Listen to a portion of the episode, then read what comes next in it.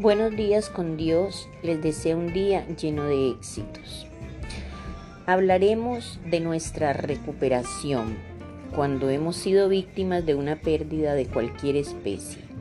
Sabemos que el volver a recuperarnos emocional y físicamente no es fácil y requiere de nosotros todo el esfuerzo y las ganas que podamos invertir en nuestra sanación personal. Somos sobrevivientes cada día de situaciones que se salen de nuestras manos y de la facilidad para buscar soluciones adecuadas que nos generen esa paz espiritual que tanto necesitamos.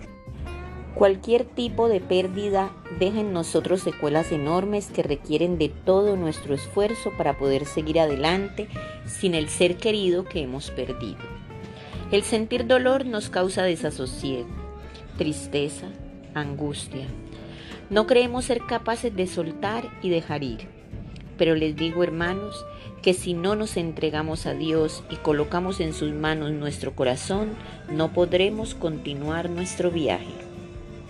Venid a mí todos los que estéis cargados y cansados, que yo os haré descansar, dice el Señor en Mateo 11:28. Y Él no hace acepción de personas. Refugiarnos en Él es sentir que no estamos solos y que Dios va a obrar a nuestro favor. Cada pérdida que sufrimos en la vida es un trauma enorme que debemos enfrentar. Sufriremos toda clase de pérdidas, pero esto no quiere decir que no podamos afrontarlas con dignidad. Llevad mi yugo sobre vosotros y aprended de mí que soy manso y humilde de corazón y hallaréis descanso para vuestras almas. Mateo 11:29. Jesús vino a esta tierra a sufrir y murió por nuestra causa para que renazcamos de nuevo. Él debe ser nuestro mayor ejemplo de entrega por amor y desprendimiento de su propio ser.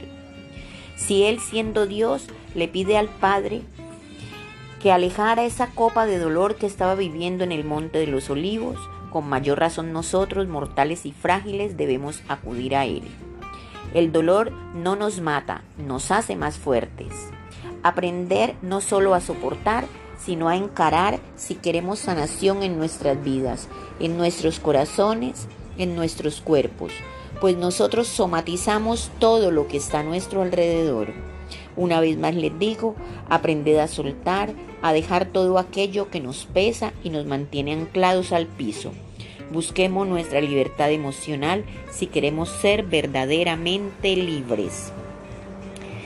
Y les digo más, hoy precisamente necesitamos hacer un análisis personal de cada una de las situaciones que hemos vivido a través de los años, a través de los días.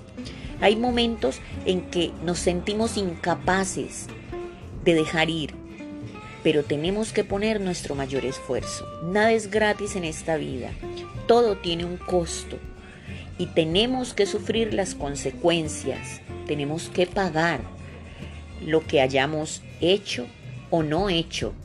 Entonces pensemos, ¿por qué no obrar bien?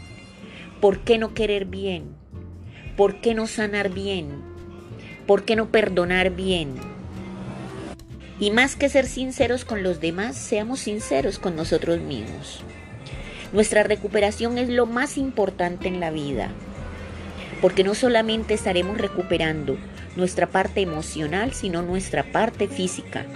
Recordemos que todo es causa y efecto.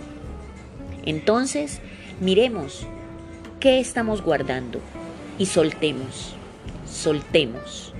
Aprendamos a dejar ir. Mil bendiciones.